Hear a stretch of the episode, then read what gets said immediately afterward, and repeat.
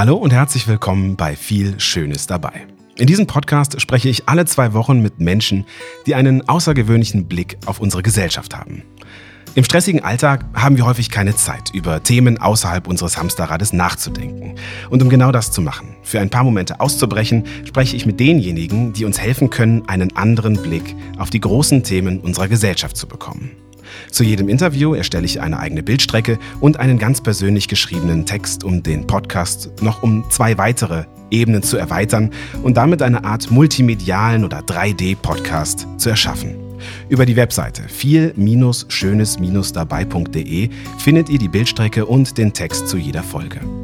An dieser Stelle, wie immer, den Dank an alle Unterstützerinnen und Unterstützer, die diesen Podcast supporten. Danke, dass ihr am Start seid. Und wenn du dir jetzt auch Gedanken gemacht hast, du möchtest mitmachen, dann kannst du das natürlich tun.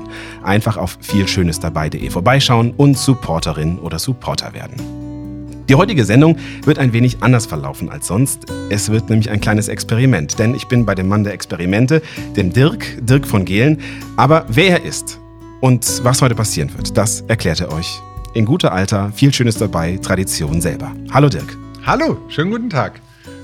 So, dann darfst du jetzt dir deinen Text ja? schnappen und gerne vortragen. Okay, ich äh, lese ihn einfach vor. Einfach vorlesen, okay. genau. So. Hallo, mein Name ist Dirk von Gehlen und ich bin Journalist, Autor, Vortragsredner und Leiter der Abteilung Social Media Innovation bei der Süddeutschen Zeitung. Inhaltlich beschäftige ich mich seit Jahren mit der digitalen Transformation von Kultur, Gesellschaft und Unternehmen. Über diesen Themenkomplex habe ich bereits mehr als ein halbes Dutzend, habe ich noch nicht gezählt, aber stimmt wahrscheinlich, ein halb, mehr als ein halbes Dutzend Bücher geschrieben. Und wie es scheint, habe ich ein Faible für griffige Buchtitel, wie zum Beispiel Gebrauchsanweisung für das Internet, eine neue Version ist verfügbar oder Meta, das Ende des Durchschnitts. In meinem neuesten Buch Anleitung zum Unkreativsein erörtere ich Methoden, wie Kreativität heutzutage gezielt verhindert wird und wo wir im Umkehrschluss anfassen sollten, um das ebenso gezielt zu verhindern. In diesem Podcast werden wir Chaos, Blödsinn und Experimente hautnah erleben und ausprobieren. Wir finden heraus, warum es gut ist, wenn Ideen uns finden und nicht umgekehrt. Und wir erfahren, was Post-its mit Gefängnissen zu tun haben.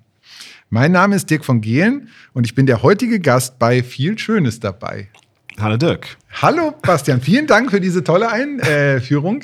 Äh, Stimmt es alles? Äh, ja, ich glaube, es ist alles äh, korrekt und es ist sehr, ähm, sehr freundlich zusammengefasst. Dankeschön. Ja, also es ist tatsächlich äh, so, ich anscheinend äh, passiert gerade was bei mir, weil die letzten zwei Male waren jetzt schon richtig. Das ist mir vorher nicht passiert. Also Im Grundsatz immer irgendwas falsch gemacht. Ähm, aber das freut mich ja, dass wir direkt so positiv einsteigen können. Wir haben ähm, erstmal natürlich vielen Dank, dass ich heute hier sein kann. Bei dir im Süddeutsche Verlaghaus. Das ist ja. toll. Das ist ein tolles Gebäude auch mal. Ein so sehr großes Hochhaus am Rande der Stadt München im Osten, ja. Wir haben ja, schönes also, Wetter draußen. Genau, also, achso, wir sitzen ja auch hier hoch. Hab ich noch gar nicht rausgeschaut. Du hast alles gerade aufgebaut. Da hinten ist die Allianz Arena. Wenn man hier aus dem Fenster guckt, kannst du die sehen. Da können wir quasi mitspielen. Könnten wir, ja. Also ich meine, du bist auch so ausgestattet, äh, Champions League-artig. Also, Ach so, ja. ja, aber das ist schon ein anderer Sport. ähm, in deinem Buch Anleitung zum Unkreativsein zeigst du ja wirklich einige Methoden auf, äh, die, wie wir besser kreativ sein können in unseren doch sehr häufig engen Strukturen, sei es im Job oder auch privat. Und ähm, du sagst vor allem immer, dass es wichtig ist, Experimente zu machen und zu, was auszuprobieren, was zu wagen, um zu neuen Erkenntnissen und Perspektiven zu kommen, ähm, sprich etwas zu lernen. Und ähm, weil ich bei viel Schönes dabei ja einen Rahmen für mich geschaffen habe, um genau das zu tun, möchte ich auch sagen, lass uns heute mal einen neuen Weg entdecken oder verschiedene Wege ausprobieren, wie wir das Format Podcast vielleicht ein bisschen noch lustiger gestalten können. Ähm, wir nutzen ein paar Methoden aus dem Buch. Sehr gerne. Äh, das heißt, es wird heute wirklich ähm, Spannung, Spiel und Spaß. äh, und äh, um uns dieses, durch dieses Interview zu manövrieren. Und gerne möchte ich auch so anfangen mit einem deiner Spiele oder Übungen, die du im Buch hast. Und zwar, ich habe ein Problem. Ähm, also ich muss dir das Spiel nicht erklären. Äh, vielleicht erklärst du selber, weil das kannst du bestimmt besser als ich. Ähm, erklär mir ganz kurz, wie du es auf den Podcast übertragen willst. Äh, es funktioniert so, eine Person sagt, ich habe ein Problem und sagt diesen Satz und eine andere Person aus einer anderen Gruppe muss was erwidern und dann muss ich quasi aus den beiden Sätzen, die dabei entstehen, etwas Neues machen und überlegen, wie kriegen wir die zusammen. Und es wird sich im Spiel erschließen und äh, ich möchte eigentlich, dass du einfach mal ein Problem skizzierst, das du hast. Ich schenke dir irgendeine Lösung dazu und dann ist es an dir, einen diese Sache damit zu verarbeiten. Also genau so. Ah, und dann machen wir es auch gerne mal umgekehrt. Ist etwas kryptisch für euch, aber ihr werdet es gleich merken, das ist sehr witzig, glaube ich. Ich habe äh, deswegen nachgefragt, weil ich wissen wollte, ob du äh, das, das Setting Ohnehin bin ich der Meinung, dass Kreativität dann besonders gut ist, wenn man möglichst viel Zeit auf die Frage verwendet, ob du das Setting auf den Podcast beziehen willst oder ob es dir völlig egal ist, was das Problem ist. Ach so, ist völlig egal. Okay, du kannst jedes gut. Problem haben. Okay. Du hast, Okay. Vielleicht hast du ja Probleme. Ja, vielleicht kann ich dir damit helfen. Ähm, ich habe eine Menge Probleme äh, mit, der, mit der aktuellen Corona-Situation. Ich möchte aber sozusagen dieses äh, A, schöne Setting und das schöne Gespräch damit jetzt nicht äh, äh, überfrachten. Aber wir sprechen nicht metamäßig über den Podcast, sondern ich Nee, wähle genau. mir jetzt einen Termin. Ein, ein, völlig, völlig frei. Okay, sehr gut. Und äh, wir spielen es hin und her und äh, sehr gut. Okay. Ähm, ich habe ein Problem, ich habe zu wenig Zeit. Ah, okay. Ähm, das ist gut, weil die Sprinkleranlage des Hauses funktioniert gut.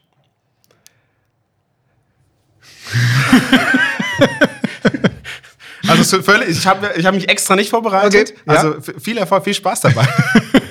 ich guckte hoch, sah einen Sprinkler und ja, ja klar, die funktioniert. Okay. Ähm, die Sprinkleranlage des Hochhauses funktioniert gut. Ähm, glaubst du, es würde mir helfen, wenn ich in Badekleidung äh, mehr Termine mache? So, okay. Jetzt, jetzt sind wir im Spiel.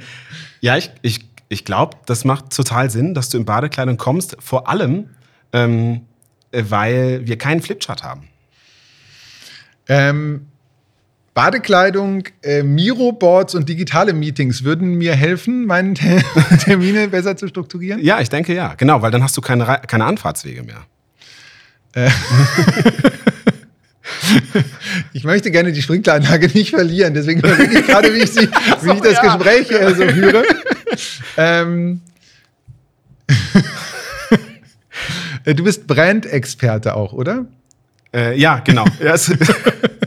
Das ist richtig. Genau, ähm, äh, weil, aber man muss, muss aufpassen, weil das ist ja Denglisch, ja, Brand-Experte, weil es halt häufig Brand.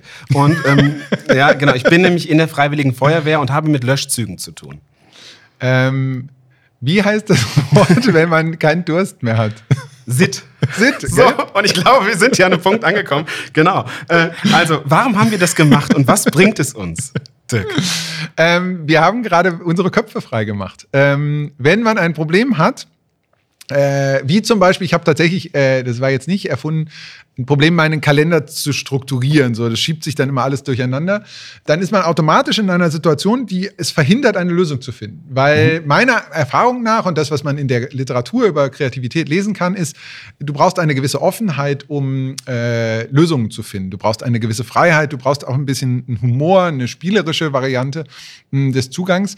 Und das, was wir gerade gespielt haben, ist, dass wir uns von dem reinen Problemfokus hinbewegt haben zu einer ich schreibe irgendwo in dem Buch, Kreativität ist ein Muskel, also sozusagen den Muskel aufzuwärmen und zu sagen, äh, wir assoziieren jetzt mal. Du hast an die Decke geschaut, hier ist tatsächlich so eine Sprinkleranlage.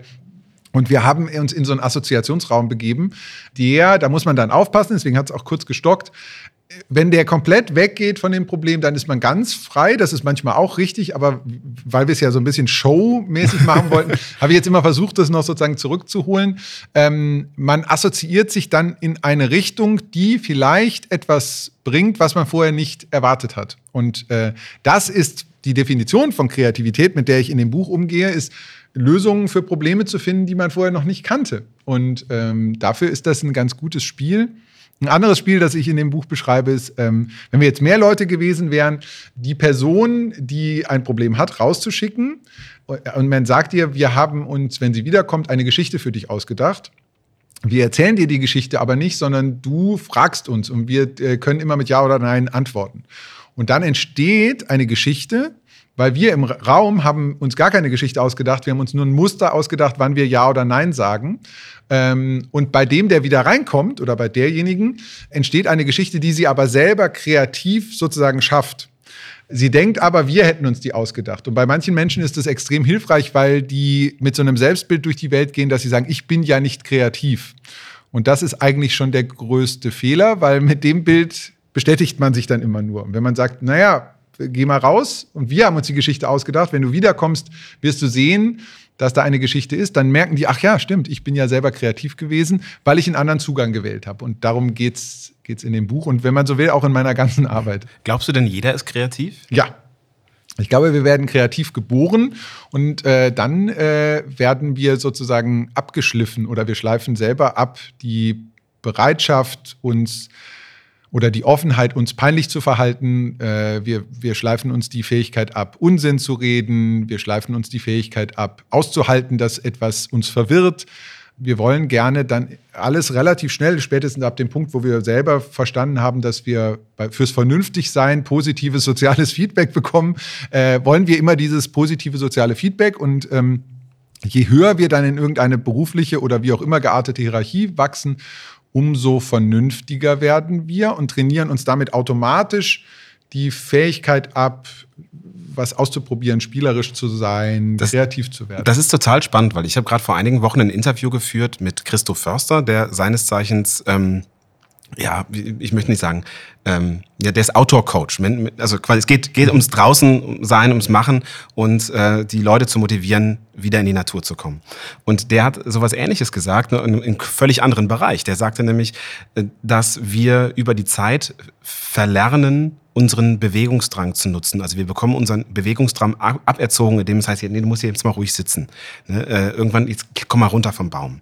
Und dass wir lernen, was, was man macht und was man nicht macht. Und er hat irgendwann äh, vor zehn Jahren ein, ein ähm, Trainingsprogramm entwickelt, das heißt Jungle Fit, wo er sagt, okay, äh, Übung eins ist auf dem Baum klettern. Und das hat er dann irgendwo im Park gemacht und die Leute blieben stehen und guckten ihn komisch an, wie plötzlich Leute auf Bäume kletterten. Und er sagte, die Rückmeldung, die er bekam, war eigentlich immer durchweg positiv, so nach dem Motto, ach, das habe ich ja schon lange nicht mehr gemacht. Und dann kam ein Strahlen auf das Gesicht. Das heißt eigentlich, warum machen wir das? Also warum trainieren wir uns das ab?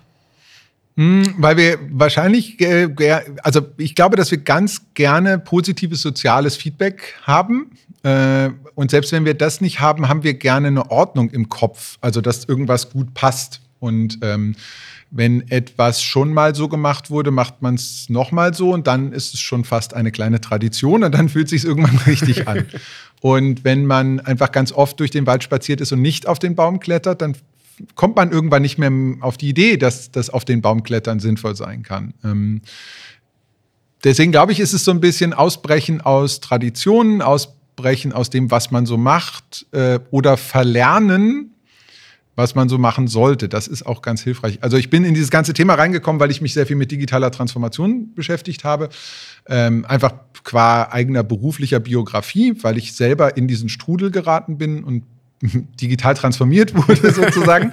ähm, und dann habe ich festgestellt, dass ganz viel, was uns daran hindert, Neues zu machen oder zu denken, äh, darin begründet ist, dass wir irgendwann mal was gelernt haben, was vermeintlich als richtig galt und damals sicher auch stimmte sich aber im Laufe der Zeit verändert hat. Und dann geht es gar nicht darum, ob man das Neue kann, sondern ob man in der Lage ist, das Alte zu verlernen. Also zu akzeptieren, dass das schon seine Berechtigung hatte und auch gar nicht schlecht sein muss, aber eben nicht mehr zeitgemäß ist. Also ein schönes Beispiel ist in Steinmeißeln, äh, eine super wichtige, heute nur noch sprachlich als Bild genutzte Variante. Aber ich kenne niemanden, der noch in Steinmeißeln kann. Äh, das kann man jetzt sozusagen beklagen.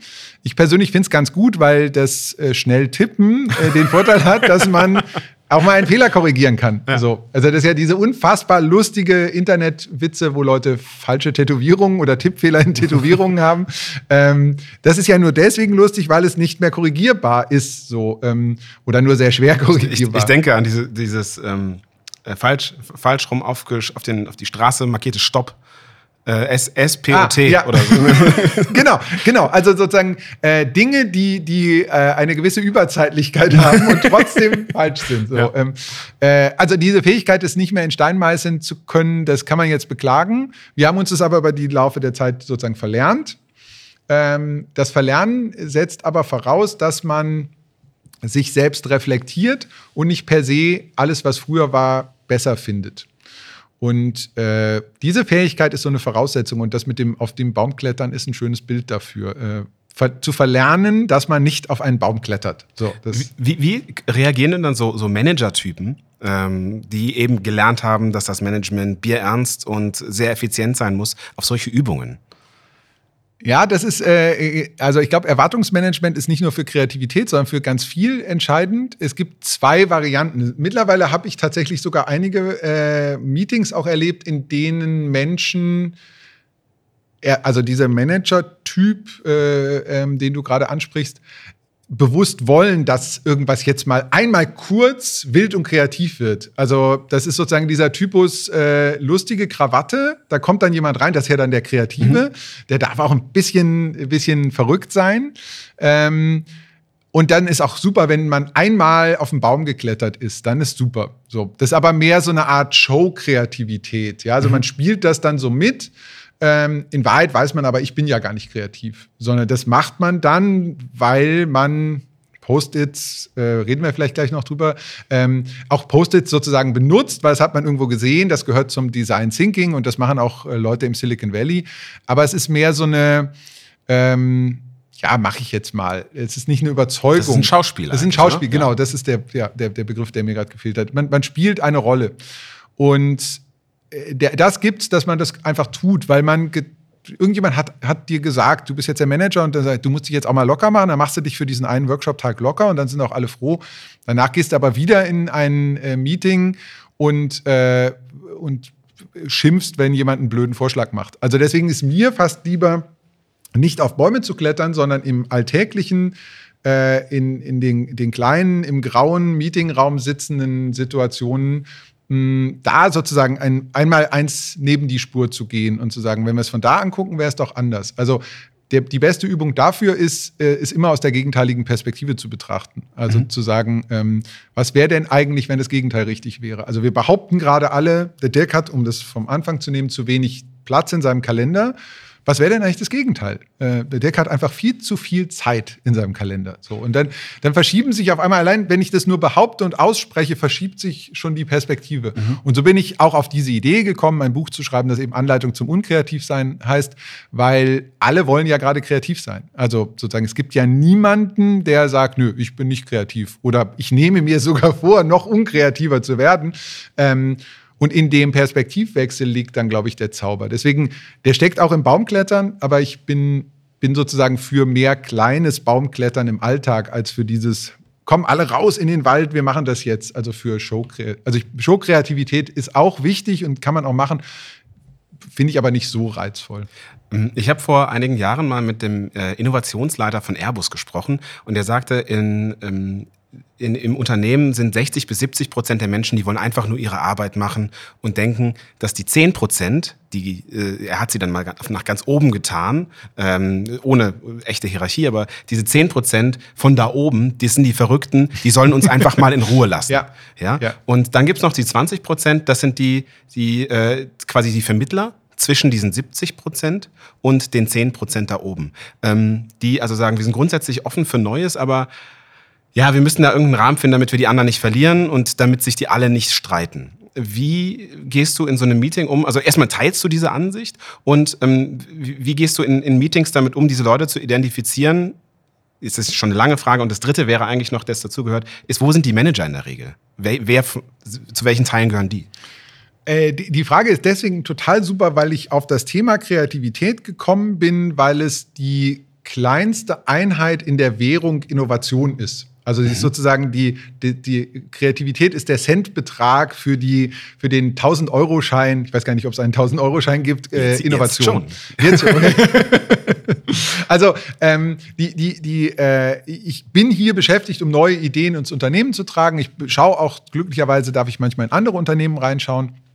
Ähm, und äh, das sozusagen Innovation ist meistens äh, top-down, also jemand oben wünscht sich, dass das Unternehmen innovativ ist. Mhm. Und Kreativität ist immer äh, bottom-up, also sozusagen das kann ich, kann ich, da kann ich bei mir selber anfangen. Kann also man nicht kann, verordnen.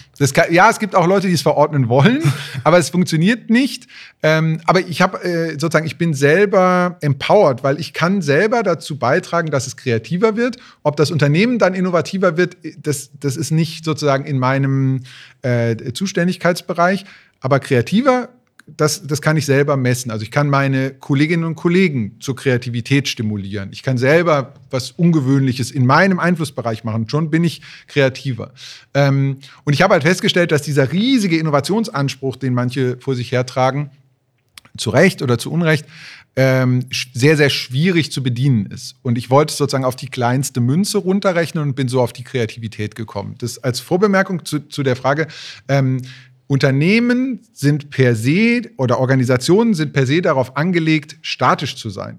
Deswegen sind sie organisiert. Hm. Jegliche Form von Kreativität oder Innovation ist darauf angelegt, das zu verändern. Deswegen glaube ich, dass es außer Werbeagenturen, die das machen, weil es Teil ihrer, ihrer Werbung ist, keine Organisation gibt, die von sich selber glaubwürdig behaupten kann, dass sie innovativ ist, weil es ein, ein in sich gelegen, gelegter Widerspruch ist. Weil wenn ich eine Organisation bin, dann bin ich darauf angelegt, dass das, was wir heute haben, auch morgen und übermorgen noch so ist. Mhm. Und im besten Fall war es auch vor 50 Jahren schon so, dann habe ich sozusagen einen sauberen Begründungszusammenhang. Und dann kann man dazu so auch so eine feine Prise von Veränderungsbereitschaft oder von, von Innovation streuen. Aber im Kern geht es erstmal darum, das, das haben wir immer schon so gemacht, das ist auch per se nicht falsch. So, das muss man aber erstmal akzeptieren, was ich gerade mit Erwartungsmanagement meinte, dass man nicht reingeht und sagt, okay, ich bin jetzt für Innovation zuständig, morgen sieht das Unternehmen zu 100 Prozent anders aus. Wenn das Unternehmen in fünf Jahren ein Prozent anders aussieht, dann warst du innovativ kommunikationstechnisch erfolgreich. Und zwar völlig unabhängig davon, welche Budgets, welche Fähigkeiten, welche rhetorische Brillanz du mitbringst. Die Idee, Organisation will nicht, dass sich was verändert. Mhm. So, und das liegt dann auch gar nicht an den einzelnen Leuten. Da brauche ich jetzt gar nicht einzelne Personen zu benennen. Das ist einfach eine von der Struktur angelegte Widerspruch zwischen Veränderung und Verstetigung. Wenn man das erkennt, landet man dann automatisch bei der Kreativität als eben kleinster Münze, weil die gut handelbar ist.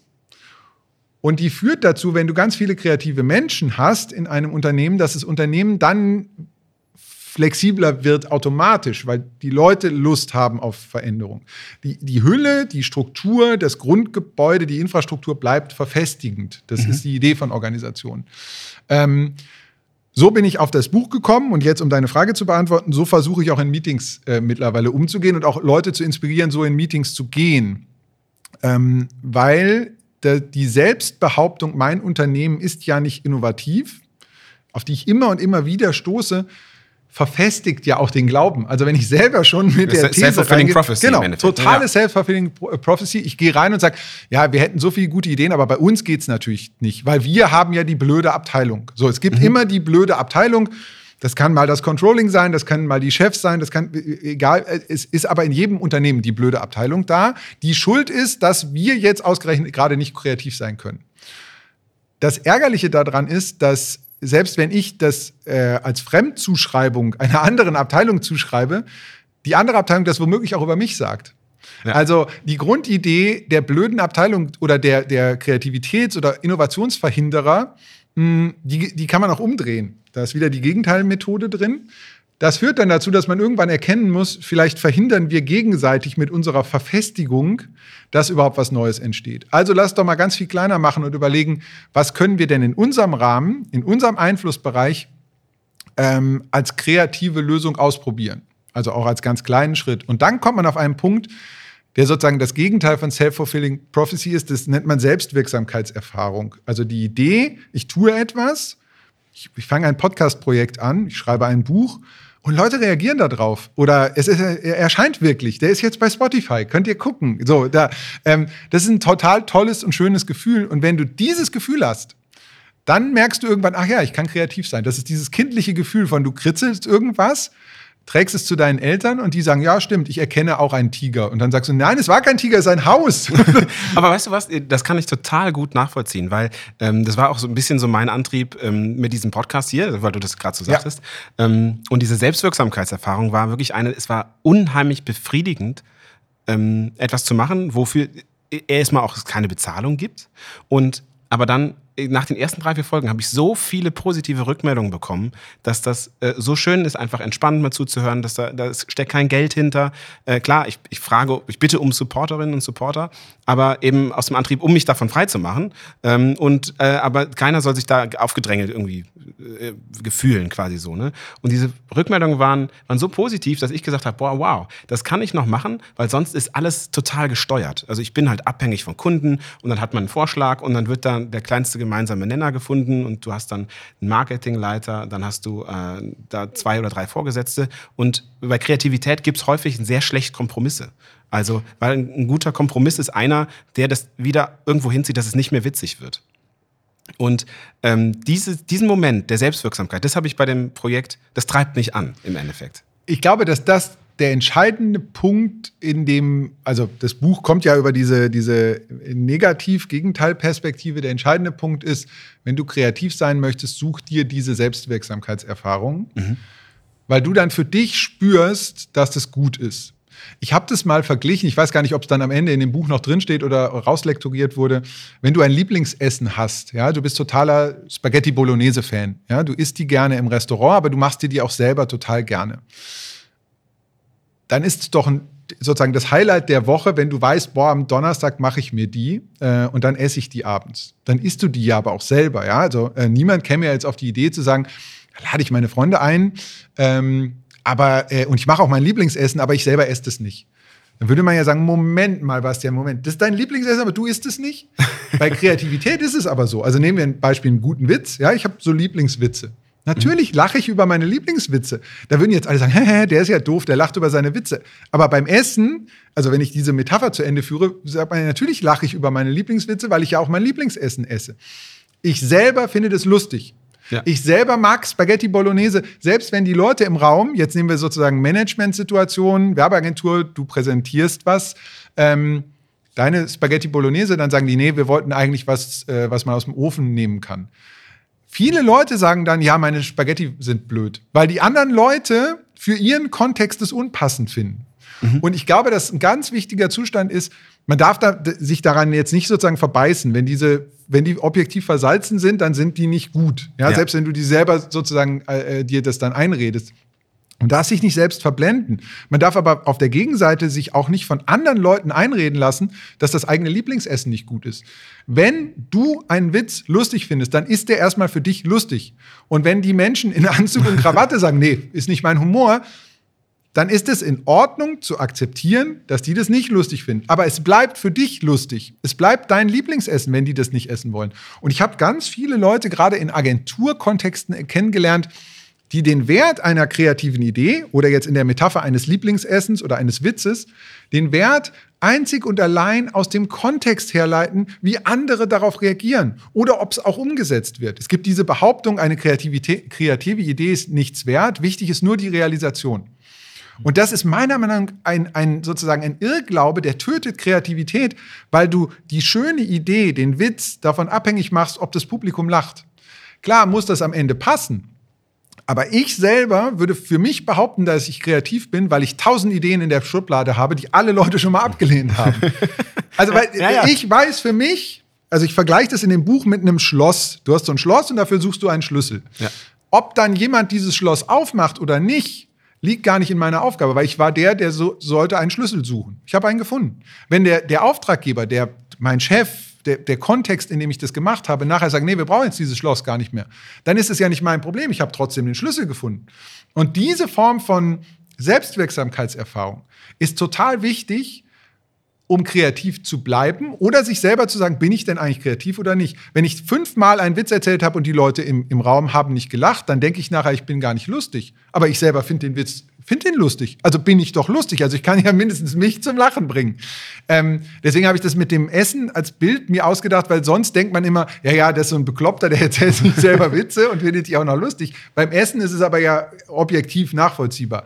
Ähm, so, also sich selber einen Podcast zu machen, um sich selber auch zu beweisen, dass man es kann. So wie du das machst, finde ich großartig, weil du nicht darauf schielst, dass andere das gut finden. Du schielst nicht darauf, dass andere sagen, muss man. Das kann, kann dann irgendwann kommen, weil du gutes Feedback bekommst und irgendwann hast du keine Ahnung, Lanz macht dicht und du machst den Podcast immer ja, abends mit Fernsehen. So, okay. so. Kann ja sein. ja, ja, schön wär's. Aber deine Perspektive war ja eine andere. Und so, glaube ich, muss man seine Selbstwirksamkeits- Erwartungen auch schrittweise steigern. Wenn ich direkt äh, Champions League spielen will, aber noch nicht mal Fußballschuhe habe, dann ist der Sprung einfach zu groß. Also so, so iterativer mhm. zu denken, lohnt sich da, glaube ich. Ja, da habe ich mit einem Kollegen, ähm, ah, kann man jetzt kann man so einige Sachen. Also erstmal Kurt Krömer hat das auch irgendwann mal gesagt. Also der ist ja äh, intrinsisch witzig.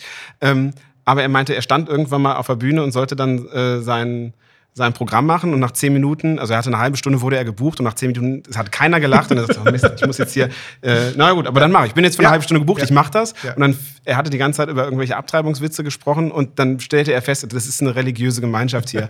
und äh, dann wollten sie ihm irgendwie von der, von der Bühne runter, haben sie gesagt, sind jetzt ja schon bei 20 Minuten und so. Ja, aber ich, Leute, eben, und dann wie er halt so ist, so, ich hab, ihr habt mich für eine halbe Stunde gebucht, ich weiß, fast jetzt vielleicht nicht, aber ich mache das jetzt noch zu Ende. so, und er sagt, das hat halt keiner gelacht, aber genau, keiner würde sagen, Kurt Krömer wäre nicht witzig, ne? Genau. Wahrscheinlich. Und Genau. das ist das, was du meinst, genau. Also man muss sich im Endeffekt da, das, ja, also Haken dran für mich. Ähm, und das andere, was du gerade sagtest, was ich auch spannend finde, ist ähm, einer meiner Mitarbeiter und äh, auch guten Freunde ähm, äh, und ich haben auf einem Heimweg äh, uns einen von, von einem Kunden hatten irgendwie vier Stunden Zeit im Auto etwas überlegt, das wir kollaterales Marketing genannt haben. Und zwar, ähm, wenn wir ähm, quasi, wenn wir erfolgreich werden wollen im Bereich Magazinfotografie, dann sollten wir ein Projekt, ein freies Projekt machen, das damit nichts zu tun hat. Also zum Beispiel sollten wir dann Menschen fotografieren, die äh, also man, man kann sagen, okay, wir, wir üben editorial fotografieren. Also editorial heißt für Magazine in dem Fall, also jetzt für die Zuhörerinnen und Zuhörer. Ähm, und äh, machen also, suchen uns Leute raus, die wir fotografieren möchten in diesem fotografischen Genre. Aber die müssen alle nichts mit damit zu tun haben. Aber nach fünf, sechs Bildern wird automatisch irgendwas passieren. Nämlich, dass irgendwer irgendwen kennt, weil wir sagen ja, ne, wir wollen das so und so machen und wollen mal gucken, wo das hinführt. Und es führt immer irgendwo hin. Es führt zwar nicht dahin, dass ich nachher mehr Magazinfotos mache, aber es führt irgendwo hin, wo ich glücklich bin, weil da das Ziel am anderen Ende, diese Fotos zu machen, die habe ich ja sogar schon erreicht.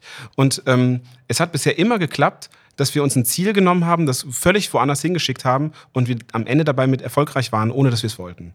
Und Ich glaube, das ist total gut, das meine ich mit dem Muskel. Wenn du, wenn du dich ein bisschen mit Sport beschäftigst, dann weißt du, wenn du regelmäßig laufen gehst, wirst du Ausdauer bekommen. Wofür du die dann nachher einsetzt, äh, ergibt sich dann. Aber du wirst dadurch besser, wenn du gegen den Widerstand, es ist anstrengend, ja, also regelmäßig laufen zu gehen oder der Muskel wächst, wenn du Krafttraining machst. Du musst immer gegen diesen Widerstand ankämpfen. Und viele Leute in dem, in dem Kreativen denken dann, ah, immer dieser scheiß Widerstand, keiner sagt, wie lustig ich bin, keiner sagt, wie kreativ ich bin, Hm, das ist doch blöd. Und dann kommen sie zurück und sagen, ich bin nicht kreativ. Das wäre so, als würde man als Läufer oder als Sportlerin sagen, ab dem Punkt, wo man anfängt zu schwitzen, ah, ich bin ja gar kein Sportler. Ich, äh, merkt man ja, sonst würde ich ja nicht schwitzen. Wo man sagt, äh, nein, genau das Gegenteil ist richtig. Ähm, und diese Bereitschaft, diese Offenheit, ähm, dass das Handwerk, das Machen erst zu einem Ziel führen kann, gerade wenn man noch gar nicht genau weiß, welchen Weg man geht. Also je, je unbekannter die Wegstrecke ist, umso stärker entsteht der Weg beim Gehen. Katrin Passig hat mal ein Buch übers Verirren geschrieben. Und das ist, glaube ich, das ein, ein noch bevor man mein Buch lesen sollte, dieses Buch lesen, weil das diese Bereitschaft, zu ver, sich zu verirren, dieses nicht schon den direkten Weg wissen, ähm, ist für jegliche Form von neuer Lösung die Voraussetzung. Es gibt ganz tolle Geschichten äh, auch aus der Wissenschaft, wie, wie Penicillin erfunden wurde. Das war ein Zufall, weil jemand nicht gut aufgeräumt hatte in dem Labor. Also so anzunehmen. Im Rückblick kann man sich ja Geschichten immer dann so hin erzählen, dass man sagt, ja, ich wusste schon, äh, schon immer und so. Und dann wirkt es von, von rückwärts so, als sei es irgendeine stringente Geschichte. Ich kenne aber gar keine Lebensgeschichte, die in Wahrheit stringent ist. Die wird dann nachher von irgendjemand so erzählt und wir fügen uns die dann so.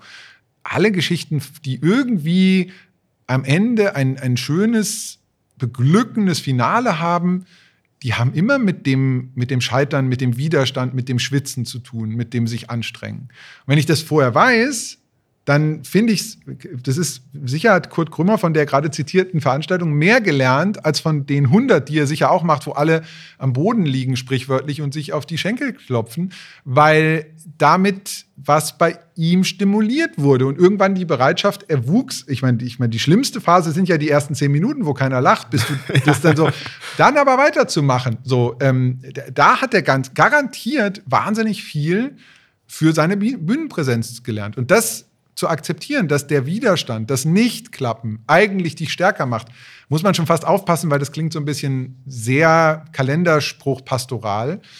Ähm, aber also mir hat es bei, bei diesem Kreativitätsprozess total geholfen, mich immer und immer wieder daran zu erinnern, dass ich nicht deswegen gut bin, weil irgendein Kunde, Chef oder Auftraggeber das gesagt hat, sondern dass ich gut sein will, weil ich selber vorher weiß, was ich denn erreichen will. Und dann kann ich eine kreative Idee präsentieren, die vielleicht von Kunden, Chefs, Chefinnen, Auftraggeberinnen abgelehnt wird, aber ich bin für mich selber trotzdem nicht total unzufrieden. Mhm. Ich mache mich nicht vom Urteil von anderen zu 100 Prozent abhängig. Das ist natürlich auch eine Fähigkeit. Ne? Also es hat, hat, was mit Selbstbewusstsein zu tun, das man haben muss. Man muss in sich ruhen und sagen, nee, ich, ich weiß, dass ich kreativ bin. Das ist natürlich total schwierig. Ähm, ich würde gerne noch mal ja. auf deine ähm, Übungen ähm, zu, ja. zu, sprechen kommen, äh, weil du hast ganz viele Übungen im Buch, die Kreativität machen. Ähm, oder nee, die, die Kreativität ermöglichen sollen, vielmehr. Und ähm, was ich mich frage, also wir haben die ein, ich habe ein Problemübung. Du hast äh, die ABC-Methode, Papier basteln, die fünf Whys, äh, Cross-Industry Innovation, Schwarz und Weiß, Reframing, also ganz, ganz viele. Ähm, und eine davon, die ich ganz besonders gut fand, äh, war, ist der Fragensturm im mhm. Verhältnis zum Brainstorm. Ich würde das gerne mit dir machen. Ähm, das Problem ist, wir, also die, das, was ich eigentlich machen wollte, ist total Unsinn, weil die, die Frage, die ich dir stellen wollte für diesen Fragensturm, ähm, wäre, äh, ich, ich welche Frage müssen wir stellen, um Neues über Kreativität zu erfahren? Das Problem ist, wir haben jetzt schon so lange darüber geredet, das brauchen wir eigentlich gar nicht mehr. Aber kannst du denn trotz ja. allem mal dieses Fragenstorming erklären? Dann machen wir es nicht direkt ja. als, als, Spiel, ja. sondern wir reden drüber. Ich äh, würde eine kurze Vorbemerkung und versprochen kurz vorweg schicken, ähm, weil ich das in meiner Vorstellung am Anfang schon gesagt habe durch dich. Also, ähm, äh, ich glaube, dass die Idee von dem, was ich in dem Buch beschreibe, ist, dich selber, wenn du kreativ werden möchtest, dich selber in die Fähigkeit zu versetzen, dass eine neue Idee dich findet. Und alle Übungen, die du gerade beschrieben hast, sind eigentlich Varianten, um dich schlechter zu verstecken. Weil, wenn die Perspektive nicht ist, ich finde aktiv eine neue Lösung, das ist so ein gängiges Muster von Kreativität, dass Menschen denken, wenn ich mich nur doll anstrenge, dann finde ich die Lösung. So ein bisschen wie in Mathematik, ich rechne was und je besser ich rechnen kann, umso äh, besser finde ich dann die Lösung. Ich glaube, dass Kreativität ganz viel auch mit dem Sein lassen, mit dem Lean Back zu tun hat. Und deswegen habe ich das sozusagen ein bisschen überzeichnet. Es gibt von, von Fischli Weiss so ein Buch, das heißt Will Happiness Find Me? Also findet mich das Glück. Ein wahnsinnig lustiges Buch. Kommt gleich zu dem, zu dem Fragensturm auch, weil dieses Buch besteht nur aus Fragen. Und das habe ich adaptiert und habe mir gedacht, ich bin dann ein besonders guter kreativer Mensch, wenn ich mich besonders gut von einer Idee finden lassen kann. Und was müsste ich sozusagen erbringen, damit eine Idee mich finden kann? Ich muss sichtbar sein, ich muss offen sein. Also Offenheit ist die Voraussetzung für Kreativität. Und alle Übungen, auch der Fragensturm, zielen darauf ab, mich findbar zu machen. Matthias Schamp ist ein Künstler aus Bochum, hat die unfassbar lustigste Fotoserie, die heißt Schlechte Verstecke, in den 90er Jahren in der Titanic veröffentlicht. Es gibt leider viel zu schlecht aufbereitet auf seiner Webseite davon noch Bilder. Und das ist so unfassbar lustig, weil man Menschen sieht, die denken, sie hätten sich gerade versteckt. Man erkennt aber Arme, Beine, Kopf, Fußteile, die aus dem Versteck rausragen. Ähm, und äh, unbedingt in den Show Notes bitte verlinken, ja, googeln, schlechte Verstecke. Das ist das beste Beispiel für kreativ sein. Sich möglichst schlecht verstecken. Ich denke an meine Kinder. Genau. Es hat, es hat was extrem Kindliches. Ja, es hat was wahnsinnig Kindliches. Und das ist ja eigentlich das, was wir am Anfang auch gemacht haben, uns zu lösen von den, von den Voraussetzungen. Und oder von, von, den, von den Vernunftsbegrenzungen, die wir uns, in uns tragen. Und sich schlecht zu verstecken, ist, ist automatisch so, du kannst eigentlich nicht drei von diesen Bildern angucken, ohne zu lachen. Ähm, und das aber selber bewusst einzugehen, also sich mal hinter einen Pfeiler zu stellen und zu sagen, ich bin versteckt, obwohl du weißt, du bist nicht versteckt. Diese Form von Ambiguitätstoleranz, Paradox aushalten, kann man mal spielen weil dann findet dich vielleicht die gute Idee. Und das, mich hat es total beruhigt, seitdem ich dieses Bild habe, deswegen erzähle ich das, äh, bin ich auch gar nicht mehr so kompetitiv oder denke, oh, das ist der kreativste Mensch, weil der ist so total toll, der ist viel kreativer als der andere. Nee, der hat sich einfach nur schlechter versteckt. Also die Ideen haben ihn besser gefunden. Mhm. Und in Wahrheit ist in der Hierarchie, wo Leute aufsteigen wegen ihrer Kreativität, sind die am Ende einfach nur schlechter versteckt. Also die haben sozusagen eine sichtbare Position, die haben besseren Austausch und deswegen kommen dann Ideen schneller zu ihnen, als wenn ich irgendwo Praktikantin, Praktikant in einem Unternehmen bin und mich erst sozusagen hocharbeiten muss, um besser gesehen zu werden. Heißt, ähm, diese Übungen haben alle das Ziel, eine Offenheit zu transportieren. Und ähm, der Fragensturm habe ich auch adaptiert von einem, es gibt so ein Institut für, wie fragt man eigentlich besser? Hergeleitet von, ich glaube, von, einer, von einem Albert Einstein-Perspektive, der sagte, wenn ich eine Stunde habe, um ein Problem zu lösen, dann verwende ich 54 Minuten darauf, die Frage richtig zu formulieren. Kreative Prozesse, wie ich sie kennengelernt habe, sind so, dass man sagt, ja, Thema ist ja klar, können wir jetzt anfangen, Ideen zu sammeln. So, mhm. man sagt, nein, Thema ist nicht klar, können wir kurz mal die Frage, und zwar im Einstein-Sinne, wir machen jetzt möglichst lange die Frage, weil je besser die Frage ist, umso klarer können wir da noch eine Antwort darauf geben. Das heißt, der, der, die, die, allgemeine Fehlannahme, so, jetzt haben wir hier mal einen ganz freien Raum und jetzt können die Kreativen sich mal ausleben, ist eigentlich totaler Unsinn, weil es geht nicht ums Ausleben, sondern es geht darum, ein Problem zu lösen. Also je besser das Briefing, je besser die Fragestellung ist, umso klarer kann man eine Lösung finden. Also äh, klare Vorgaben helfen, kreativer zu werden. Deswegen sollte man viel Zeit auf die Frage verwenden.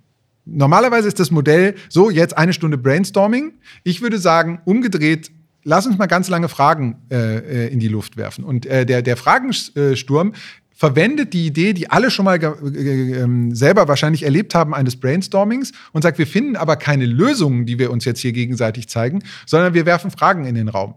Und wir können diese Fragen auch äh, unterschiedlich stellen. Es gibt ja das Konzept von offenen und geschlossenen Fragen. Also eine, auf eine geschlossene Frage kannst du nur mit Ja oder Nein antworten. Und es hilft manchmal, ähm, also wenn man sagt, äh, nehmen wir nochmal mein Terminproblem, äh, wir wollen jetzt sozusagen meinen mein Kalender besser in den Griff kriegen oder mich in die Lage zu versetzen, äh, den besser im Griff zu haben, dann könnte man äh, zum Beispiel äh, die Frage verändern, indem man sie von einer offenen Frage, wie sollte der Kalender ver äh, äh, verändert werden, in eine geschlossene überführen und sagen, der Dirk sollte keinen Kalender mehr haben, weil damit wäre ja automatisch auch das Problem vermeintlich auf der Oberfläche gelöst, weil wenn ich keinen mehr habe, habe ich auch kein Problem mehr mit meinen Terminen, weil ich habe ja gar keinen mehr. So, äh, also wäre dann eine geschlossene Frage, ja oder nein. So und der, das, äh, der Fragensturm als Technik verwendet all das, was wir aus dem Brainstorming kennen, mit dem Ziel, Fragen zu produzieren. Also sollte der, sollte der Dirk eigentlich überhaupt einen Kalender haben? Richtig, das wäre eine sehr gute Ja- oder Nein-Frage. Die würde man dann aufschreiben. Also Brainstorming-Regel erstmal nicht bewerten, sondern akzeptieren. Mhm. Und Ziel des Fragensturms wäre, dass wir am Ende so viele Fragen wie möglich haben. Das äh, fühlt sich irgendwie paradox an, weil wir hatten uns doch getroffen, um eine Lösung zu finden. Und genau in diesem kurzen Gefühl von Paradoxie da, glaube ich, wohnen die neuen Ideen und sagen, oh, schau mal, hier, die haben, haben gesehen, wo wir sind, die, die erspüren uns. Und dann kommen die irgendwann raus. Und ähm, wenn du dann aus diesem Brainstorming, Question-Storming Termin rausgehst, hast du eine Liste von 40 Fragen oder 60 Fragen. Also je mehr, umso besser.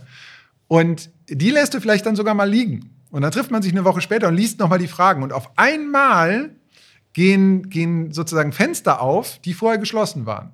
Und es entstehen Ideen, die, auf die man vorher nicht gekommen war, weil man hatte ja nur eine Frage maximal. Also bei schlechten Brainstormings hast du nicht mal eine Frage, sondern sagst, äh, Thema Kalender, was fällt euch ein? Und dann hast du sozusagen unterschiedliche Typen, ähm, die einfach Ideen reinwerfen. Und dann meistens wird es nicht mal dokumentiert, es gibt keine moderierende Person im Raum, dann geht man raus, alle sind total unzufrieden und das Gefühl von Selbstwirksamkeit ist mal total zerstört. Mhm. Also so und so bin ich drauf gekommen, ein Buch zu schreiben, weil ich gedacht habe, wie wäre es denn eigentlich, wenn das nicht durch Zufall oder Nachlässigkeit so ist, sondern wenn jemand mit voller Absicht sagt, jetzt fringe ich mal die Leute aus, ohne dass ein Ergebnis bei rauskommt. Dann würde man so ein Brainstorming machen. Also man würde reinkommen und sagen, so, Bastian, legen wir mal los. Äh, Thema ist ja bekannt, sag mal, was fällt dir ein? Ähm, gelbe Soße. genau, sehr gut, sehr gut. Dann sitzt einer im Raum und sagt, oh, gelbe Soße, haben wir ganz schlechte Erfahrungen schon mitgemacht. Machen immer nur rot. Richtig, also wissen wir schon. Ja. Äh, dann kommt ein Dritter dazu und sagt, nee, rot mag ich nicht. Und dann bist du bist schon drin ja, und du kannst sicher gehen, dass in der Stunde nichts Sinnvolles bei rauskommt. und du hast ganz viel äh, Lebens- und, und äh, Energiezeit verbrannt.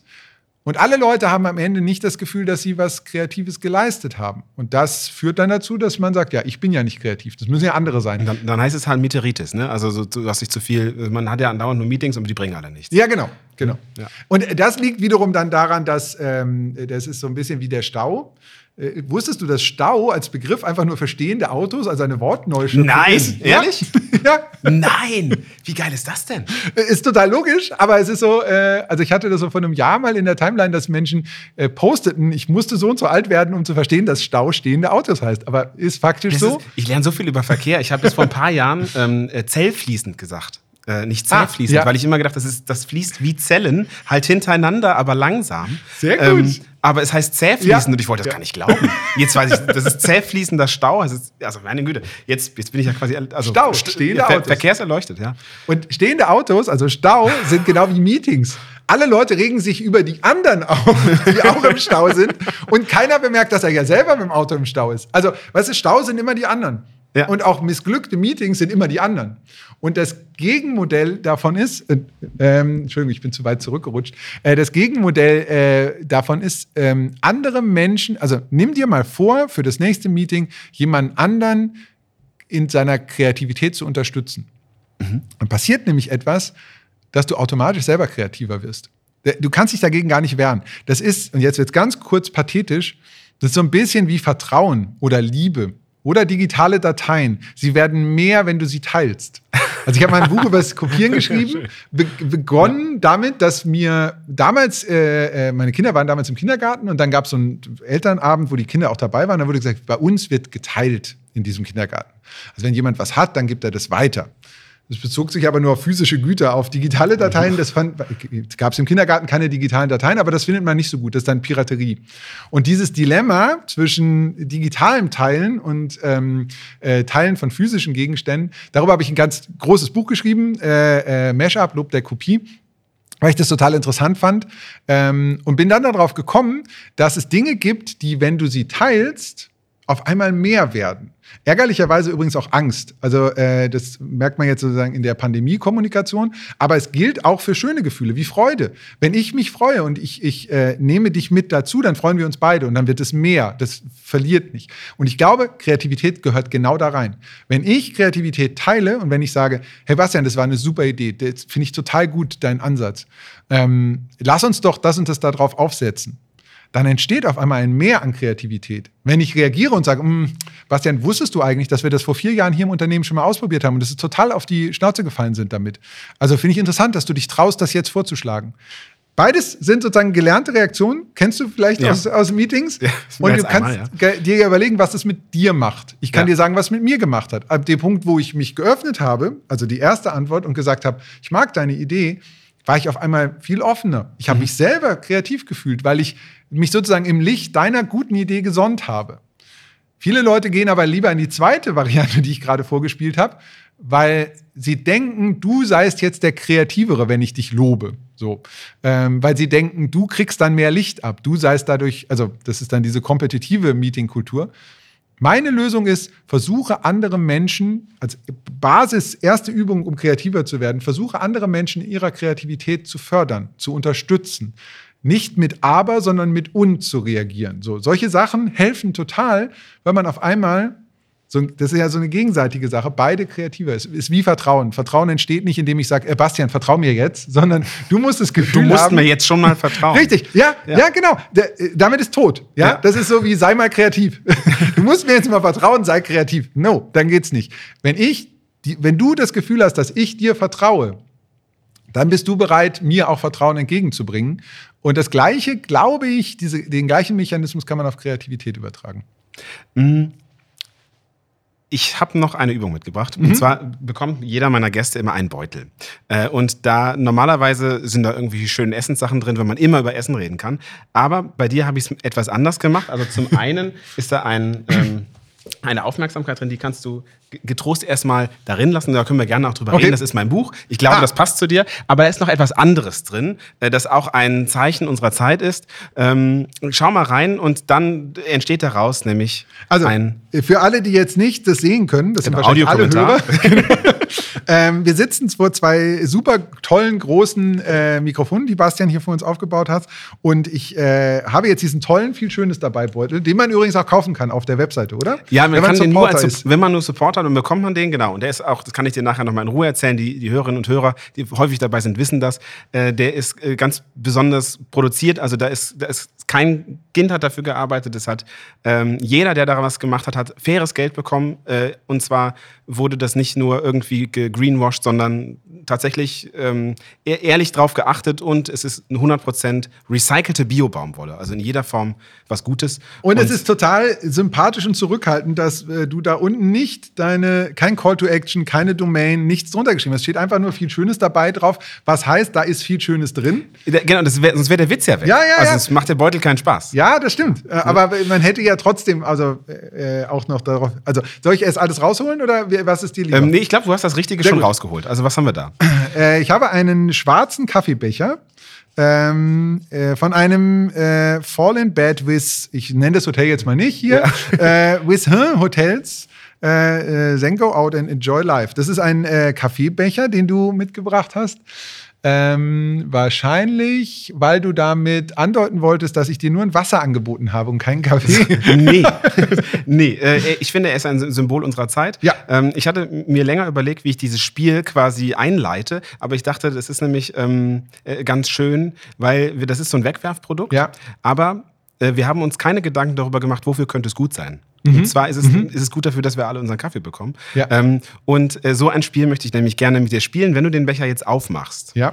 dann findest du, du darin ein paar Zettel. Oh, Und ähm, du darfst immer der Reihe nach einen rausnehmen und ich Ja. möchte dich bitten, mir einen Vorschlag zu machen, wofür könnte das gut sein? Denn Ah. das ist eine andere Übung, die du, ähm, die du auch hast. Also du sagst quasi so, so Cross-Innovation. Ja. Ähm, äh, äh, mal, also mal, mal schauen, was machen eigentlich andere Unternehmen Ja. und wo, wenn, wenn, wa- was würde McDonalds machen mit unserer Idee? Ja? Und so ähnlich habe ich gedacht, wenn ich das mal an, ich bin gespannt, was du daraus machst. Also, Also. Zettel 1. Ich hole jetzt aus dem, äh, aus dem Becher äh, Zettel raus. Auf dem ersten steht ein Geduldsspiel, bei dem ein Stein fehlt. Wofür könnte das gut sein? Äh, um Leute in den Wahnsinn zu treiben erstmal. ja, also kann, ja- kann ja auch ein Ziel sein. Ja, ja, genau. Nee, super. Ja. Also das finde ich erstmal gut, weil normalerweise würde man sagen, das ist ja Müll. Das muss Ja. ja, weg. Das Ja. bringt ja nichts. Äh, hilf mir noch mal kurz, wie sieht ein Geduldsspiel genau aus? Also das ist so zum Beispiel ein Puzzle, du möchtest eine Form haben, einen Halbmond oder ein Kreuz. Und äh, das sind aber ganz komisch angeordnete oder zerschnittene Ah, Dinge wie ein ja, Puzzle im Ja, Endeffekt. und man muss die zusammenschieben, aber sie werden nie eins, weil immer eins fehlt. Ja, also sie würden, genau, du hast halt einen Teil weggenommen. Es war ein Halbmond, aber du hast die Spitze weggenommen Ja. und dadurch klappt es nicht. Ja. Ähm, naja, es kann ja auch tatsächlich einfach ein Zeitvertreib sein, also wenn man es ohne Ziel macht. Also das Spielen, es erinnert uns automatisch daran, dass das Spielen nicht an das Ziel geknüpft ist. Also es kann ja auch total Spaß machen. Äh, nehmen wir jetzt mal Fußball. Ich verwende sehr gerne Fußballmetaphern. Wir reden jetzt schon lange und ich habe noch keine verwendet.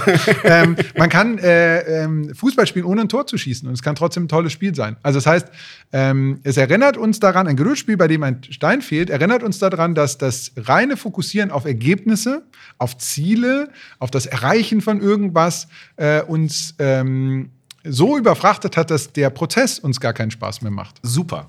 Also da würde ich sagen, nächste, nächsten Zettel. Nächstes, okay.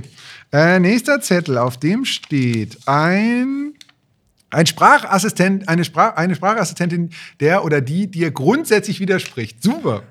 Also so ein, äh, äh, fängt schon an, wenn ich beim Navi sage, ich möchte nach Köln und er sagt, äh, nein, falsch, du möchtest nach Wuppertal. Düsseldorf. Düsseldorf. Ja, Oh ja, Düsseldorf, sehr gut, richtiger Widerspruch. Oh, sehr gut, ja, natürlich. Also perfekt. Ich habe, ähm, äh, ich, ich finde ja grundsätzlich das Gegenteil als Gedankenhilfe super. Insofern ist der Sprachassistent eine große Hilfe, wenn er mir immer widerspricht. Ähm, und würde ich sofort äh, sagen, äh, hilft dir, um deine, deinen Blick zu erweitern. Äh, also der Sinn davon ist, eine andere Perspektive einzunehmen. Wir, ich neige selber dazu, und ich würde mich aufschwingen, es als Gesellschaftsanalyse zu verkaufen. Ich selber neige dazu, in, in Situationen, die mich herausfordern, die mir zu komplex sind, nur noch bestätigende Sachen zu hör hören zu wollen.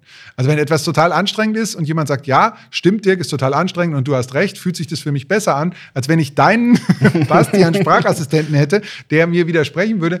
Aber der Widerspruch ist die Voraussetzung, um was zu entdecken. Deswegen, äh, dafür würde ich den auf jeden Fall einsetzen. Sehr gut. Dann Ist äh, er okay? Äh, Amazon, Alexa oder Apple Siri, bitte.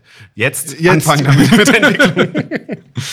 Ein soziales Medium, das meine Daten vertrauenswürdig behandelt. Ähm, sehr gut. Äh, ja, da gibt es ja ein paar, die das zumindest äh, äh, behaupten, wofür das gut ist. Ähm, naja, es, äh, es, wäre gut, um den Zauber von sozialen Medien ohne, ohne äh, übermäßige Werbe- und Datenkorruption wieder zu, sich daran zu erinnern. Kann das ein Business Model sein? Kann man sich gar nicht vorstellen, oder? Dass das tatsächlich, dass das, also jeder wird mitmachen, aber das wird kein Geld verdienen können, oder? Naja, vielleicht über Bezahlung. Also wenn du tatsächlich anonym da drin bezahlst, Bargeld hat ja die Funktion, dass, äh, dass, es, äh, dass ich es aufnehmen kann oder ausgeben kann, ohne dass es rückverfolgbar ist könnte das theoretisch schon gehen. Ähm, äh, das, äh, es gibt ja Teile vom Darknet, die so funktionieren. Also vielleicht. Äh, ja, ich glaube. Müssen wir mal drüber nachdenken. Man könnte, hm? ja, man könnte äh, zumindest Drogen sehr gut damit verkaufen. Super, oder? Okay, komm, haben wir doch wieder. ja. Wir wollen ja jetzt auch, ähm, was heißt wir, aber äh, die das Bundesregierung, die neue, möchte ja auch ja. Drogen legalisieren zum Teil. Insofern hervorragend. Gut, haben wir wieder was erfunden. Danke. Danke, Politik. Gern geschehen. ein vollautomatisches Auto, das das Ziel selbst bestimmt. Ähm, das ist doch ein Zug, oder? Ach so.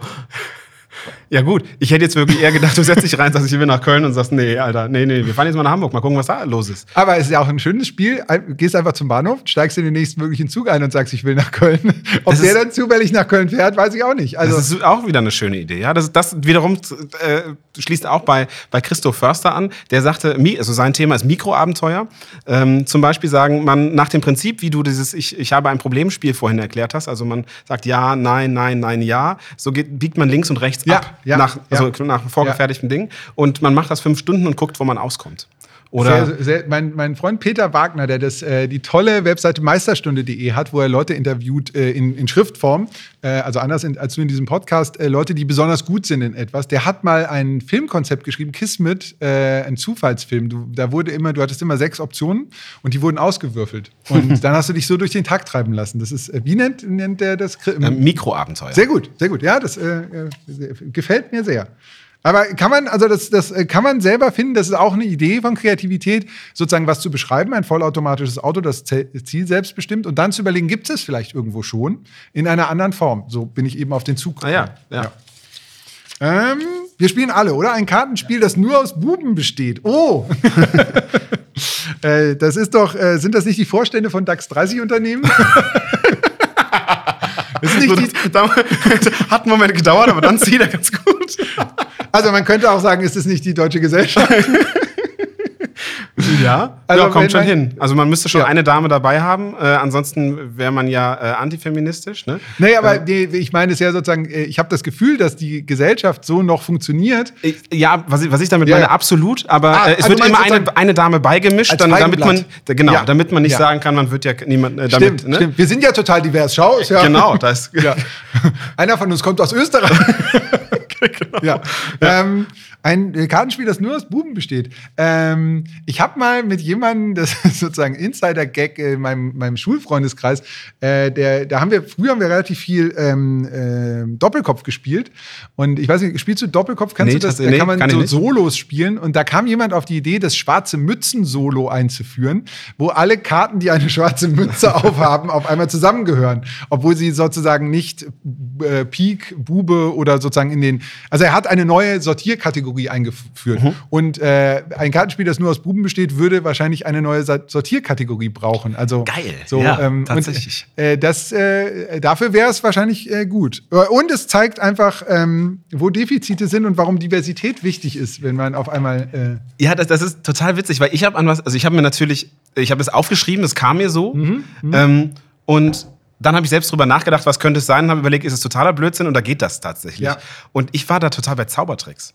Oh ja, und, stimmt. Und dass ja, du das jetzt nicht gesagt hast, ich ja. hatte gedacht, das liegt ja total offensichtlich vor mir, aber dass du das was ganz anderes gefunden hast, finde ich umso besser. Weil, ähm, ja, also neue Sortiere ja. funktioniert super. Aber das Tolle ist, dass du ähm, äh, äh, perfekt ist ein super Beispiel für Kreativitätsmethodik.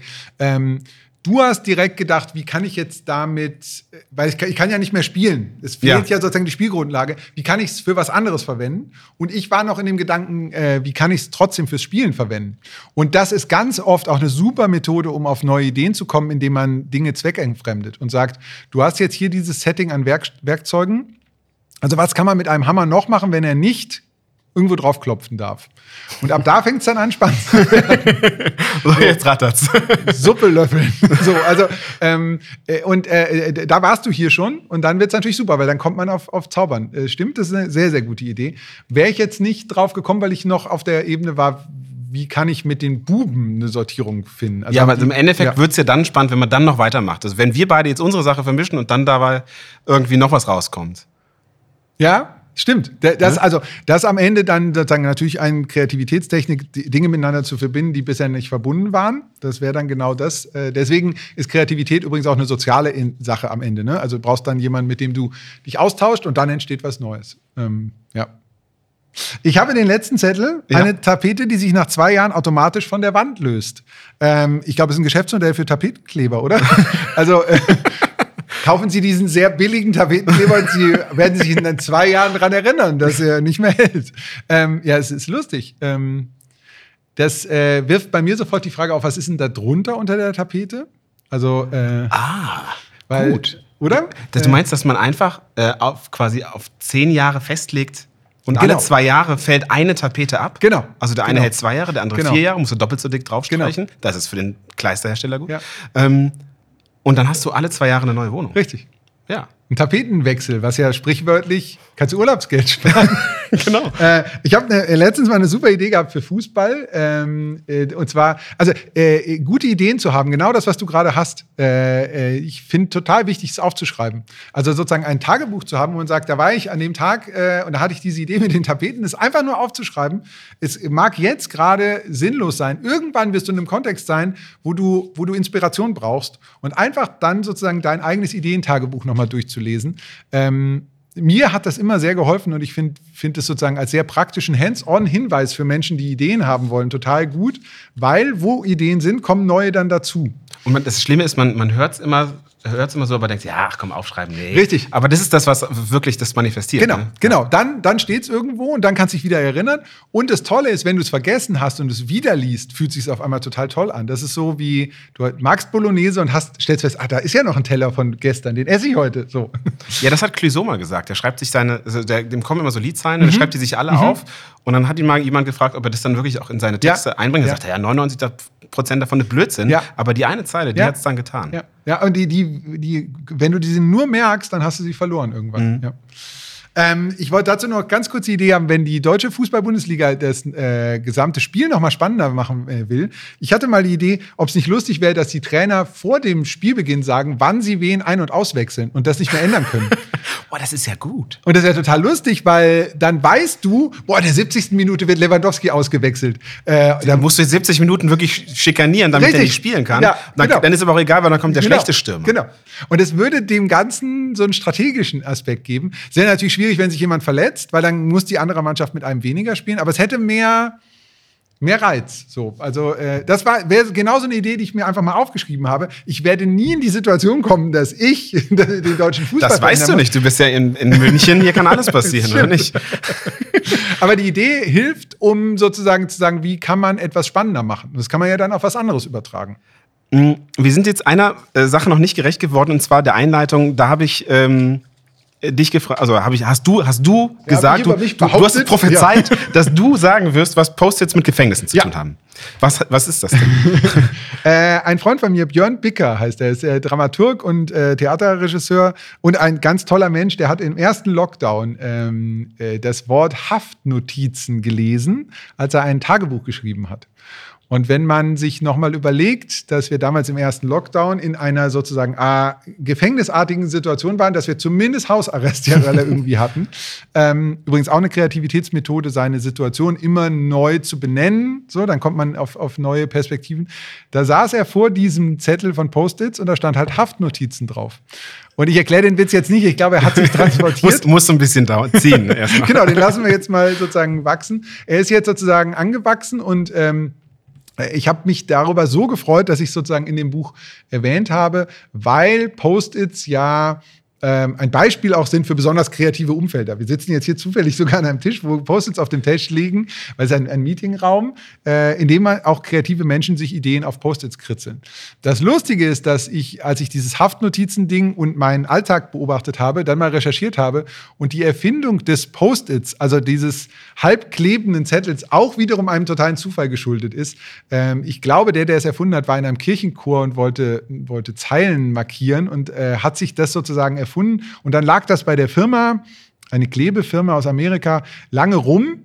Und irgendwann hat es durch Zufall dann jemand entdeckt und daraus ist dann der, der Post-it, die Haftnotiz, äh, ach, total toll, sagt viel über die deutsche Kultur, ähm, die Haftnotiz quasi entstanden und heute ist sie ja in kreativen Umfeldern quasi nicht wegzudenken. Genau, und das war der Grund, warum wir das Spiel gespielt haben gerade. Nämlich, weil du hattest das in deinem Buch so wunderbar beschrieben. Ähm, nämlich, äh, da kam einer in den Raum und sagte: Guck mal, ich habe eine super, also in einem Klebe, in einem Klebeunternehmen. Ich habe ja. was gefunden, das kann man rückstandsfrei wieder abmachen. Ist das nicht genial? Und so wie du es beschreibst, dass, dass du da standen die in dem Meeting und sagten, Nein. Ja, nee, wir, wir, machen, wir, wir, Sachen, wir machen Sachen, die kleben, ja. nicht die wieder losgehen. So, und das ist nämlich das, wofür könnte das gut sein? Das war der Grund, warum wir das gespielt haben. Okay. Ähm, in also ich habe hier noch ungefähr 3000 Fragen. Das ja. ist nämlich das Problem jetzt. Ich habe ähm, noch so einen Sack, ich muss hier noch Sachen rausholen. Ähm, ach so, ja. Da sind noch Socken drin und dein Buch. Das möchte ich schon auch noch mal erwähnen, dass dein Buch da drin ist, oder? Und noch was anderes. Das ist dann nur, das ist nur Merch, sagen ach wir so. Der Rest ist Merch, aber Merch. du, okay. genau, aber ah, tatsächlich, cool. ach, ja? das hatte ich schon wieder vergessen, denn tatsächlich äh, können wir das gerade noch mal ja. zu Ende. Das ist nämlich auch noch, ich wollte das eigentlich ergänzen um das Spiel. Ha, gut, dass du es machst. Ähm, denn das ist äh, auch, ähm, also ich habe ja das gemacht, äh, dieses Spiel habe ich vorbereitet und ähm, dann fiel mir das gestern Abend im Hotel in die Hände und ich dachte, das ist eigentlich die letzte Frage. Es, Was ist das? Es liegen jetzt hier vor uns Socken mit dem Logo von dem Hotel und sie sind, mein erster Reflex war, äh, dass sie jemand vielleicht liegen gelassen hat. Es sind keine gebrauchten Socken, weil sie sind auf einen, das hat auch jemand mal irgendwann kreativ erfunden, eine, wenn du das nur als Pappe siehst, ist eine Pappe, über die die Socken gezogen sind. Ich weiß nicht, wie der deutsche Fachbegriff dafür ist, Socken aufbewahren Aufbewahrungspappe. Schau mal, die hat auch so ein Fenster in der Mitte. Es ist also so eine Pappe, über die man Socken ziehen kann. Und es sind frische Socken, die das Hotel seinen Gästen offenbar, ich weiß nicht wofür, anbietet. Aufs Bett legt. Äh, da also das lag Sie. bei mir auf dem Bett, als ich abends ins Hotelzimmer kam. Und es sind auch keine echten Socken, sondern der deutsche Fachbegriff ist Füßlinge, glaube ich. Ja, genau. Also auch immer ganz wichtig, sich mit Fachbegriffen genau zu beschäftigen, weil da steckt total viel drin. Füßling klingt doch auch absurd, oder? Ja. Also, äh, ja, also äh, äh diese Füßlinge lagen da und wir fragen uns, wofür die eigentlich gut sind, oder? Warum Exakt, genau. Also ich habe sie mitgebracht, weil ich dachte, auch das wäre eigentlich die letzte Frage für ähm, Wofür ist das gut? Wofür ist das gut, ja. Wir sind doch ein Hotel, wir wollen, dass die Leute hier übernachten. Die, die, wir schenken ihnen doch nichts, was sie. Also ich würde sagen, es ist kalt und die könntest du dann im, beim Schlafen anziehen, um warme Füße zu haben. Ähm, ich, ich meine, hier kann ich ja jetzt tatsächlich auch miträtseln, ja. weil ich äh, bei den anderen Sachen konnte ich es mir ja vorher schon ausdenken, hier nur so ungefähr. Also ich stand wirklich etwas ratlos davor und habe gedacht, es ist möglicherweise, haben sie zu spät erkannt, dass sie kalte Fliesen auf dem Boden haben. Ja und sich überlegt, Mist, was machen wir jetzt? Ah, dann geben wir den Socken dazu, damit die Fliesen nicht mehr ganz so kalt sind. Es ist quasi der Designer-Malheur ähm, ah, postrationalisiert ja, ja. worden. Wobei dafür wären ja irgendwie so in manchen Hotels, die so Spa-Bereiche haben, gibt es ja dann so Schlappen. Die wären ja dafür ja. viel besser geeignet, weil die sind ehrlich gesagt, die wären mir jetzt auch zu klein. ja, das kommt noch dazu. Also die kann, auch, kann kein Mensch vernünftig tragen. Du, äh, unter welchem Namen bist du eingecheckt? Schon meinem eigenen. In deinem eigenen, okay. Also äh, kein weiblicher Vorname, der vielleicht auf kleinere Füße schließen lassen könnte. Bastiane, nee. nee. Oder also genau, im hätten die sicherlich Oder ein besonders cooler jugendlicher Name, dass Ach, man sagt. Oder, oder vielleicht ist es auch genau das das Thema. Nur Frauen haben ja kalte Füße und deswegen, weil wir sind ja divers, ähm, haben wir. Welcome in the Klischee Hotel. ja, genau. aber sie sind, also ich würde sie dir mitgeben, äh, vielleicht möchtest du sie deinen Kindern schicken, weil für mich sind sie zu klein. Ja, ich, also. Sie, Sie, sind ja als Goodie hier. Ähm, vielen Dank für, für meine, meine, Socken. Ich habe sie auch nicht getragen. Ähm, ja, ich werde sie mal mitnehmen. Bei mir werden sie sicherlich auch nicht passen. Okay. Aber danke Und dafür. Ich packe noch kurz ein Buch aus, weil ich tatsächlich gestehen muss, dass ich vorher nicht wusste, dass du ein Buch geschrieben hast. Das ist Und kein Problem. Falls Menschen diesen Podcast hören, die dich zwar kennen als Podcast-Host, aber nicht wissen, dass du das Buch geschrieben hast, äh, eins reicht und dass du in einem anderen Leben auch nicht nur Bastian Schröder heißt, sondern Sebastian H. Schröder, Fotos gezielt auswerten und präsentieren, äh, dann äh, ist das jetzt vielleicht ein guter Hinweis, oder? Das kann man gerne machen, genau. Also richtig, ich äh, versuche meine Fotografie und mein äh, Podcast-Leben so ein bisschen voneinander zu trennen, deswegen auch der Bastian und der Se Sebastian. Und äh, das Buch geht also, äh, hat auch damit zu tun, die richtigen Schlüsse zu ziehen, um die richtigen Bilder zu finden, weil es gibt keine guten und schlechten Bilder, es gibt nur passende Bilder. Sehr gut. Und ähm, das hat an ganz vielen Stellen, als ich deine Bücher gelesen habe, so viele Schnittstellen gegeben, dass ich dachte, das ist ähm, kein ähm, äh, kein Selbsterfüllungszweck, dir das zu schenken, um es dir zu schenken oder äh, um, um darauf hinzuweisen im Podcast, sondern weil ich denke, das könnte dir tatsächlich helfen. Es ist inhaltlich total passend, weil ich glaube, dass die Idee, passende Lösungen zu finden und nicht die perfekte Lösung, ähm, nicht nur für Kreativität hilfreich ist, sondern für jede Situation, in der wir ein bisschen überfordert sind. Und es gibt gerade in Deutschland das Ziel, immer die perfekte Lösung zu finden. Und das ist eigentlich die sicherste Methode, um überhaupt nicht vorwärts zu kommen. äh, also die Digitalisierung der Schulen sind so ein schönes, ist so ein schönes Beispiel dafür. Äh, da will man dann die perfekte Lösung finden, weil es geht ja auch um Kinder, da darf dann, das muss ja auch alles korrekt sein und so, soll es ja auch, aber es blockiert, dass man was rausfindet. Und ähm, mal bereit zu sein, mit einer passenden Lösung einen Schritt loszugehen, ähm, ist wahrscheinlich der, der zentralste die zentralste Idee für jegliche Form von Fortschritt, weil ähm, wenn die Leute, die Google erfunden haben, mit allem, dass man auch negativ über Google reden kann, die ja in dieser berühmten Garage saßen, wenn die erst angefangen hätten, wenn alles perfekt gewesen wäre, dann hätten wir Google heute wahrscheinlich nicht. Wahrscheinlich. Weil neue ja. Ideen entstehen nicht, wenn alles perfekt ist. Und da, da du hast du es jetzt angesprochen, das muss ich jetzt doch noch ja. mal machen. Also ich wollte eben ja schon fast quasi zum letzten Thema kommen. Das ist jetzt das letzte Thema. Allerdings ähm, hast du nämlich die Überforderung schon ja. gesagt. Und ähm, an und für sich hatte ich gedacht, ich baue, also ich habe, glaube ich, wirklich für dieses Interview so viele Entwürfe gehabt wie noch nie, ähm, weil ähm, du magst an ähm, Akronyme zum Beispiel ja, ja. total gerne. Da dachte ich, ich baue das ganze Interview wie ein Akronym oh, auf. Cool. Oder wir erarbeiten ein Akronym. Ja. Ähm, aber das war dann alles so komplex, vor allem, weil die Hälfte der Menschen wahrscheinlich nicht weiß, was ein Akronym ist. Da musst du uns gleich nochmal auf die äh, Sprünge helfen. Das Akronym, das ich suchen wollte, war Überforderungsbewältigungskompetenz. Helfen wir mal mit dem Wort und dem Wort Akronym. Das Wort Akronym äh, beschreibt die Zusammensetzung von Hauptworten und, ähm, äh, und zwar mit den Anfangsbuchstaben. Also aus den Anfangsbuchstaben wird dann ein neues Wort geformt. Äh, das finde ich macht total Spaß, weil es mit Sprache spielt. Und das Wort Überforderungsbewältigungskompetenz habe ich mir ausgeliehen von Christoph Kucklig, ein Journalistenkollege, der ist mittlerweile Leiter der Hamburger Henry-Nannen-Schule, hat ein tolles Buch geschrieben, Die singuläre Gesellschaft.